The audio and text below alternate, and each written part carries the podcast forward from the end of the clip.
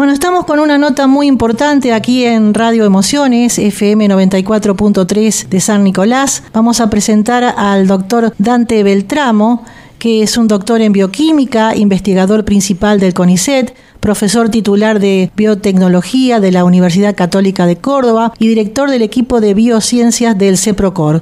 Bueno, eh, doctor, eh, ¿cómo le va? Muy buenas tardes desde Córdoba. Él me saluda, Dante Beltramo, el científico Dante Beltramo. ¿Cómo le va? Muy bien, muchas gracias por su llamada. No, por favor. Bueno, ¿hay que agregar algo más a todos estos títulos que usted tiene o no? no, creo que creo que están de sobra. No, no, está muy bien, sí. Bueno, entonces vamos a las preguntas que tengo deseos de hacerle porque queremos conocer sobre la investigación que aparece como una alternativa para combatir al virus que nos afecta en esta pandemia.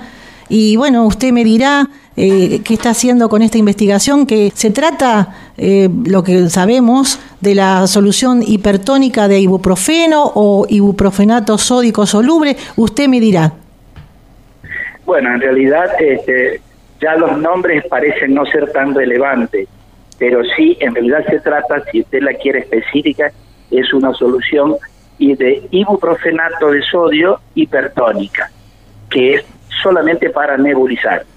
Bien, bien, bien. Esa es la solución que hemos desarrollado, digamos. Esta es la denominación técnica de esta molécula, entonces. Sí. Bien. ¿Está bien si lo llamamos luarprofeno o no? Bueno, ese ha sido el nombre comercial con el que se ha registrado el producto, este, para que tenga, no no, no se no se podría andar diciendo este eh, ibuprofenato hiper, sodio, hipertónica. Entonces, este, el laboratorio, que es quien tiene o ha adquirido los derechos de propiedad, lo ha eh, inscrito en, la, en la faz comercial con el nombre de Loarprofen. Muy bien. Y eh, eso lo hacen, digamos, como todos los laboratorios, están no solamente protegiendo un nombre que lo identifique, sino que estamos en paralelo el laboratorio llevando el patentamiento de esta formulación tanto en Estados Unidos como en Europa. Claro, y es mucho más fácil de decirlo, ¿eh? Lugar profeno. Mucho más fácil para la gente común como uno. Mucho más fácil. Exacto. por eso yo le decía que el nombre no hace la esencia ahora. Exacto. Porque usted lo conoce, si usted lo llama lugar porceno, todos van a saber de qué se trata. Claro, hay que difundirlo así. Bueno, a este medicamento lo tenían bajo protocolo de investigación, de lo que yo tengo entendido, desde hace tiempo, pero bajo otros objetivos, ¿verdad? ¿Cómo nació en aquel momento la idea de modificar el ibuprofeno para poder administrar con nebulizaciones? Bueno, la historia es larga. Si uno quiere contarla, voy a tratar de ser breve. Yo tuve la mala suerte de tener una sobrina que poseía la fibrosis quística, era paciente de fibrosis quística.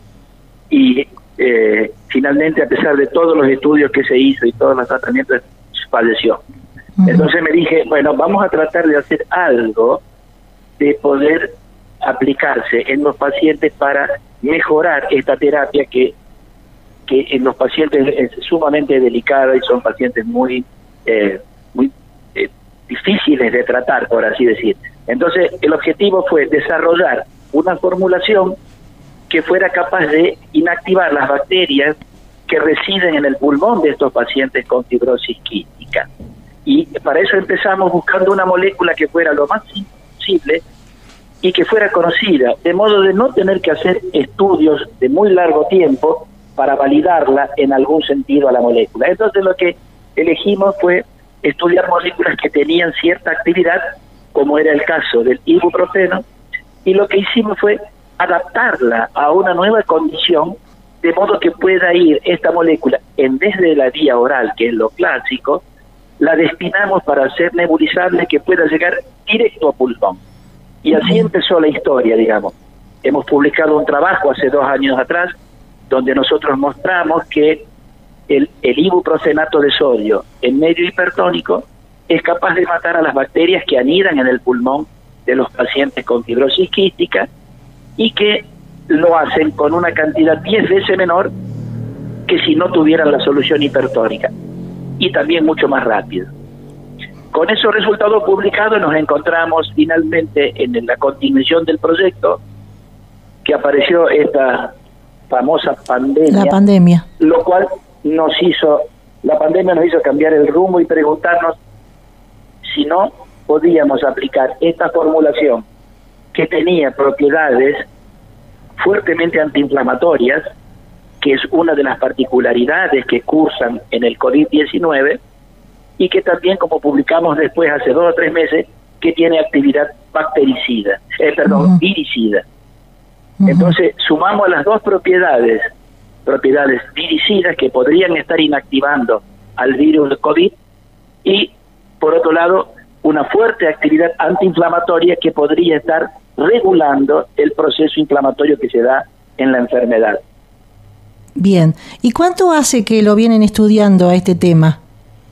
Y bueno, nosotros empezamos, eh, ni bien empezó la pandemia, yo diría que en, en marzo se tomó la decisión, porque hay que poner, acá hay que hacer un punto muy importante, es que los médicos se sumaron al grupo de investigación, éramos todos bioquímicos antes, y sumamos a los médicos porque había que empezar a trabajar con pacientes humanos, no como hacíamos nosotros en el tubo dental.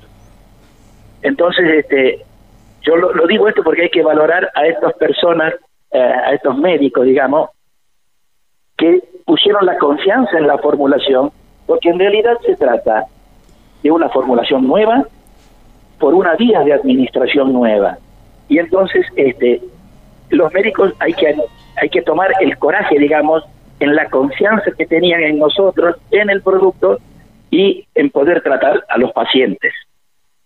Y bueno, por eh, mediante la aplicación de lo que se llama tratamiento compasivo, que es cuando no hay otra medicación que tenga un efecto definitivo conocido, eh, lo que se hace es ofrecerle esta alternativa que el paciente puede decir que sí o no. Y bueno, tuvimos la suerte de que los primeros casos los pacientes aceptaron este, eh, someterse a esta formulación y los médicos así empezaron a tratar a pacientes ambulatorios y posteriormente a los pacientes eh, internados con los resultados que hoy están siendo conocidos. Claro. Y los pacientes entran al tratamiento con un 80% de saturación de oxígeno, pero que luego tengo entendido, por lo que he leído, de dos nebulizaciones eh, vuelven los valores a 96 o al 98% en pocas horas. ¿Puede ser, doctor, o no? Bueno, este, algunos casos probablemente sean así, pero lo usual es que pacientes cuando empiezan a desaturar no hace falta dejarlos llegar tan bajo, digamos, a tan bajos valores, de modo que los médicos que los atienden ahora en las clínicas y en los hospitales, cuando ven que sobre todo pacientes mayores de 60 o 65 y obesos entran a desaturar, o sea, empiezan a tener menor capacidad para saturar con oxígeno, los empiezan a tratar. Y esto parece ser que en muchos de los casos este, les restaura la oxigenación normal. Bien. ¿Cuántos pacientes ya han sido tratados con esta técnica? Y también otra pregunta que le quiero hacer, ¿cuál es el resultado obtenido hasta el momento? Bueno, usted ya más o menos me dijo, ¿no? Sí, eh, la historia desde que empezó hasta hoy, eh, se han sometido al tratamiento entre Córdoba y las ocho provincias cuyos ministerios de salud aceptaron el tratamiento compasivo extendido. Hay, aproximadamente unos 1.700 pacientes o algunos más que han sido tratados. Este, y con resultados efectivos. Los, los, resultados, hasta por lo, que yo sé, y estoy hablando como si fuera médico, que no lo soy, pero por referencias de ellos, los resultados este, han sido bastante provisorios. Muy bien. Por supuesto que hay pacientes que entran con un estado de agravación por otras este, comorbilidades asociadas, como son problemas cardíacos, problemas renales o problemas oncológicos, y en ese caso ya, eh, digamos que la parte del control pulmonar que puede mejorarlo, el ibuprofán, es, eh, es buena, digamos, pero eh, la complicación con la que entran los hace este, extremadamente complicado esos pacientes. Bueno, muy bien. ¿Y en qué fase se encuentra la investigación? ¿Fase 2, fase 3? eh, no, estamos, eh, digamos, el 16 de septiembre, si no recuerdo mal la fecha, el laboratorio responsable acá, que es Química Luar, es, responsable del, del, producto, de la producción del producto y de financiar los estudios, eh, ha presentado todos los papeles el 16 de septiembre ante el ANMAT solicitando se le apruebe el inicio de lo que se llama fase 2. Sí. El fase 2, si yo no recuerdo mal, involucra dos cosas. Una es seguridad del tratamiento, que ya con todo lo que hay previo eh, estamos por asumido que el producto es muy seguro por la dosis y por la cantidad de pacientes tratados, y por otro lado, para evaluar y demostrar eficacia. ¿Por qué? Porque para demostrar eficacia realmente uno tiene que hacer el ensayo de un tratamiento con esta formulación problema y compararlo contra un control que no ha recibido esta medicación. Ese resultado nos va a permitir hablar de la real eficacia que presenta el tratamiento. Muy bien. ¿Y por el momento está admitido como uso compasivo en situaciones graves o moderadas? ¿Es así entonces? Eh, sí, eh, se ha aplicado en situaciones entre eh, moderadas y severas, se ha estado aplicando, pero lo que relatan los médicos es que si a los pacientes que representan ese 20% que tienen posibilidades de agravarse y que son aquellos pacientes mayores de 60 o 65 años con comorbilidades, este, como por ejemplo la obesidad o la diabetes o algún problema cardíaco, se los comienza a tratar inicialmente, apenas empiezan los síntomas, las mejoras que se observan, según describen los médicos, son mucho mejores todavía. O sea, evitan el empeoramiento y la entrada, por ejemplo, en lo que es a una sistema, le llaman ARM, que es eh, la respira el, el, aparato respiratorio, digamos. Claro. Mecánica respiratoria asistida. Y con respecto a la gente más joven, también se puede utilizar totalmente, supongo. Eh, sí, de hecho que la gente joven tiene dos ventajas. Sí. Eh, primero, no tiene no, la complejidad que tiene el adulto mayor porque no tiene una célula que se llaman células senescentes, que son las que complican al adulto. Y segundo, porque tiene comorbilidades mucho menor. Es muy poco que muy poco probable que gente joven aparezca como obesa o, o con diabetes de tipo 2, que generalmente aparecen en adultos mayores. Y por eso, aunque eh, se empiecen a descompensar, se pueden tratar tranquilamente porque no tiene, digamos, no tiene efectos secundarios eh, complicados es una droga a una concentración muy segura hasta ahora por lo que hemos visto. Bien, sí, justamente le iba a preguntar de los efectos secundarios, así que no tiene efectos secundarios, es muy importante.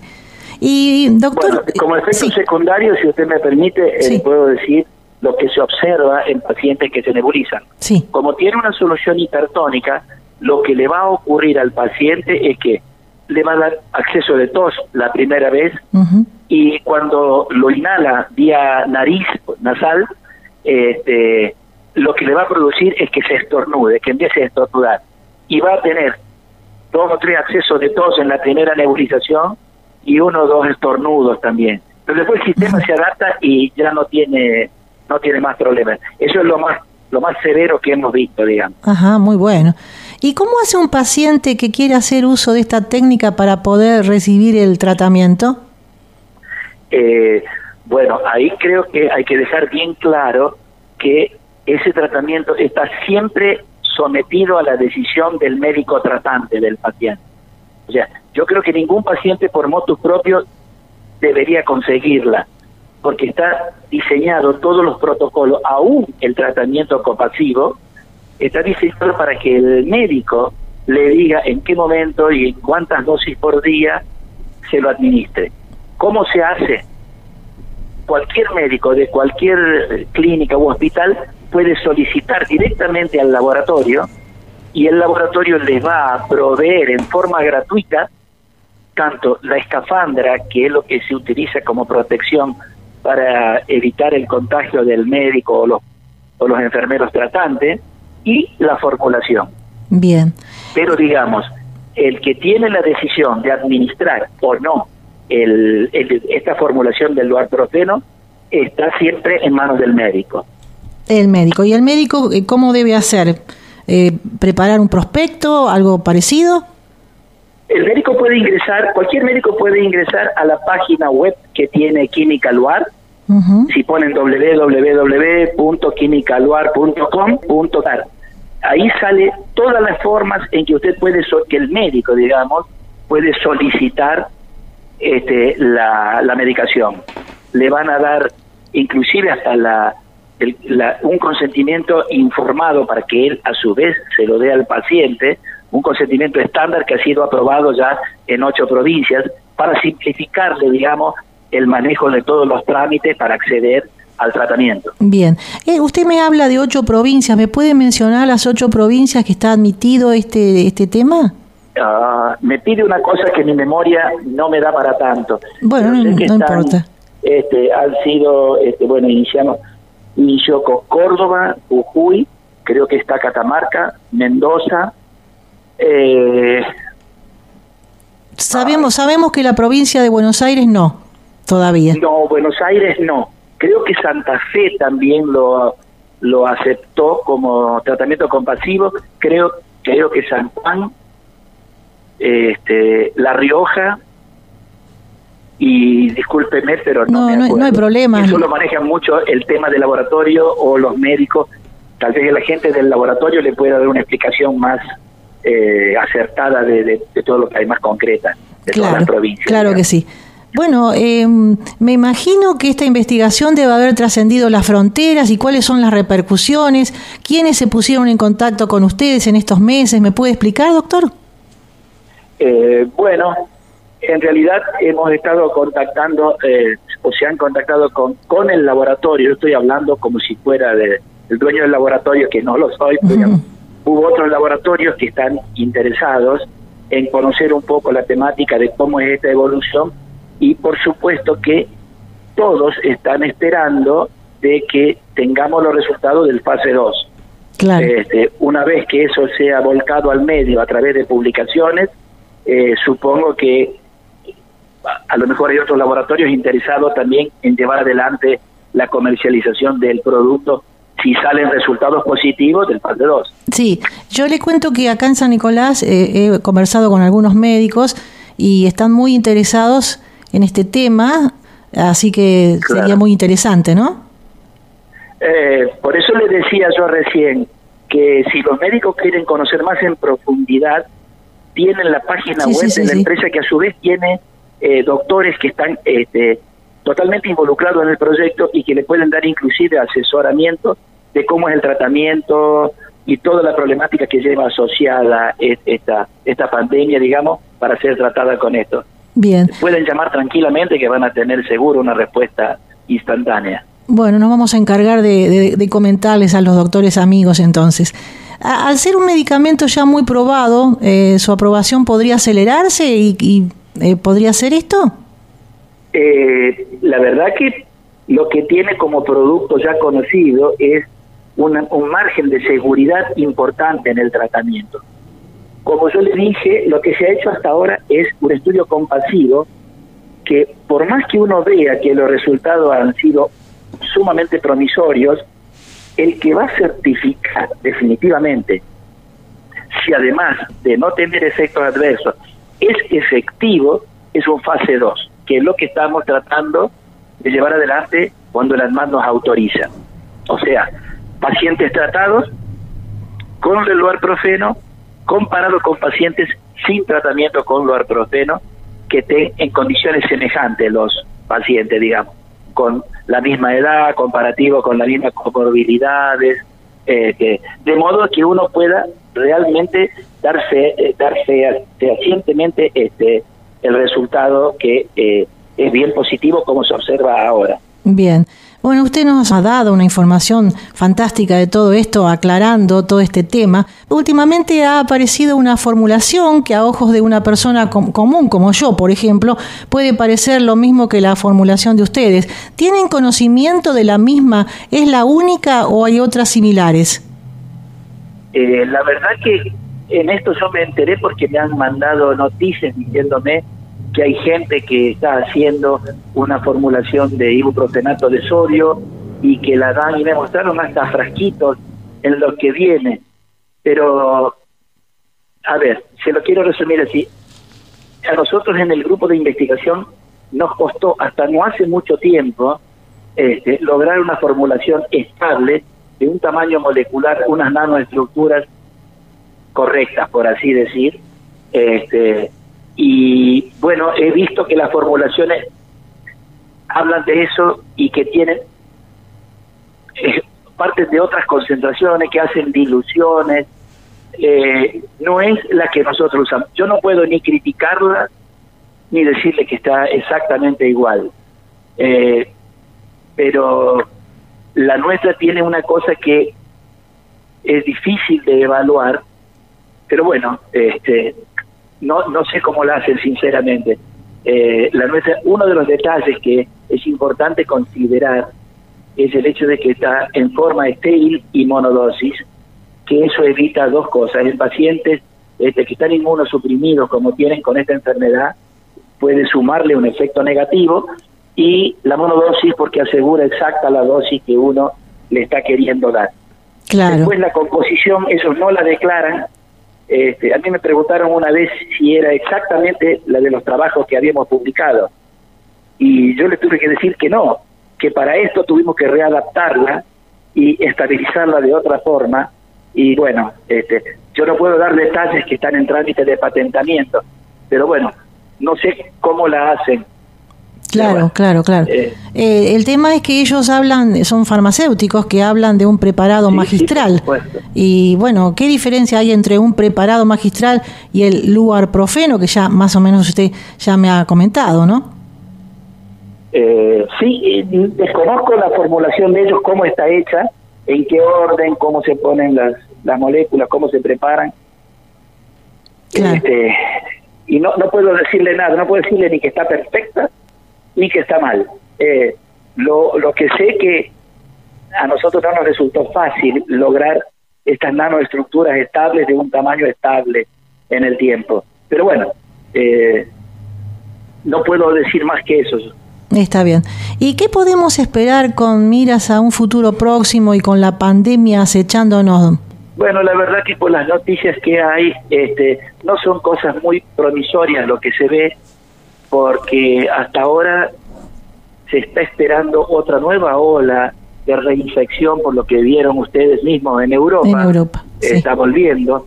Entonces, eh, la vacuna termina siendo una esperanza muy importante, pero he visto también comentarios muy acertados de ciertos médicos que dicen no se confíen demasiado en la vacuna porque la, la inmunidad probablemente esté durando alrededor de unos seis meses y probablemente también haya que cambiar la forma de vacunarse, por así decir. Haya que usar una u otra vacuna o las dos en forma simultánea. O sea, es bastante desconocido el panorama que se viene, digamos. Nuestro objetivo fue tratar no de controlar la infección inicial del virus, sino eh, tratar la problemática que desencadena el virus, que es un proceso hiperinflamatorio muy complejo y que afecta a los pacientes de una forma muy, pueden llegar a extremos a cosas muy severas, por así decir. Está bien. Pero bueno, el cuidado que se recomienda, me parece que es lo más importante, el aislamiento social, el cuidado de las reuniones donde uno puede estar con gente que desconoce, que, que si están contagiadas o, o, no, Y, y más de ahí, hasta ahora todavía no podemos hablar. Esperemos que esto nos, pueda ayudar a los pacientes para que no lleguen a una evolución complicada de la patología. Bien, doctor. Y usted, las últimas preguntas que le quiero hacer, porque ha sido muy amable, ¿no?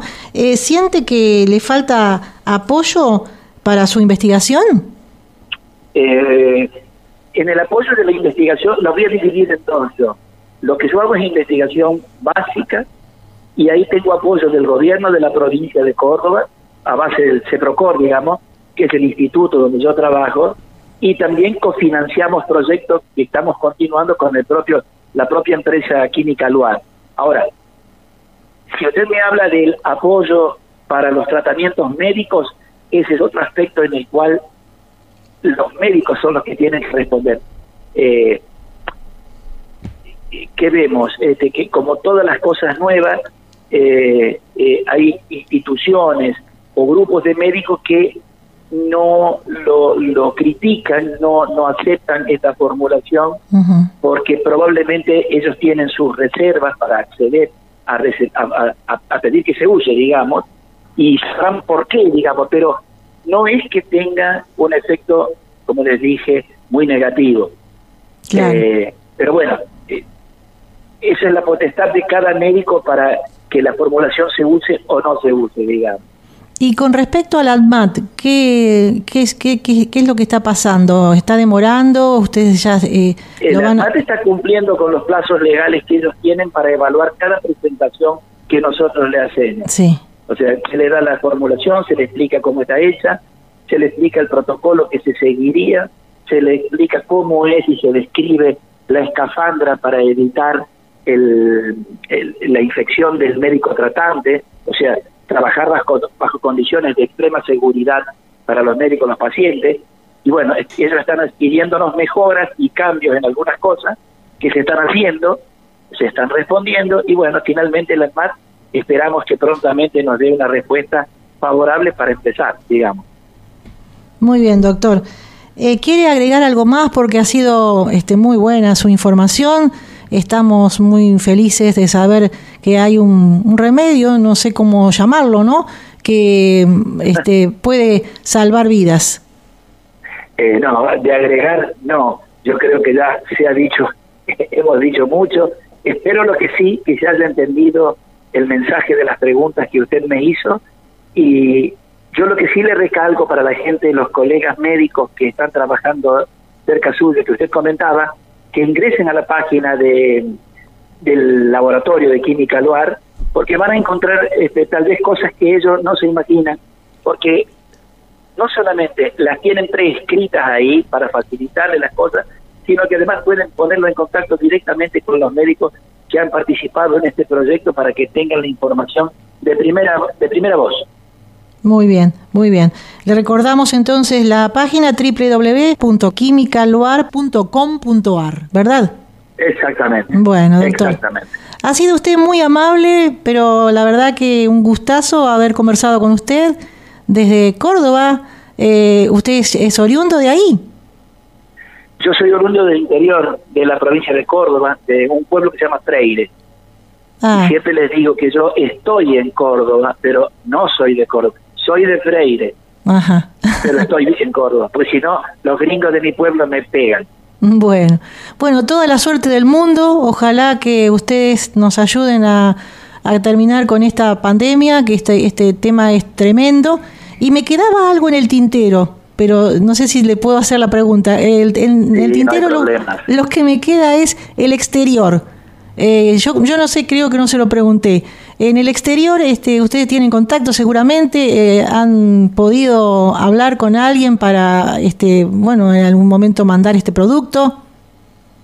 Eh, como le dije anteriormente, hay conversaciones con laboratorios, hubo conversaciones con laboratorios que se mantienen todavía y que por supuesto ellos están interesados, pero la condición es la aprobación primero como un producto de eh, aprobado por el ANMAT, digamos.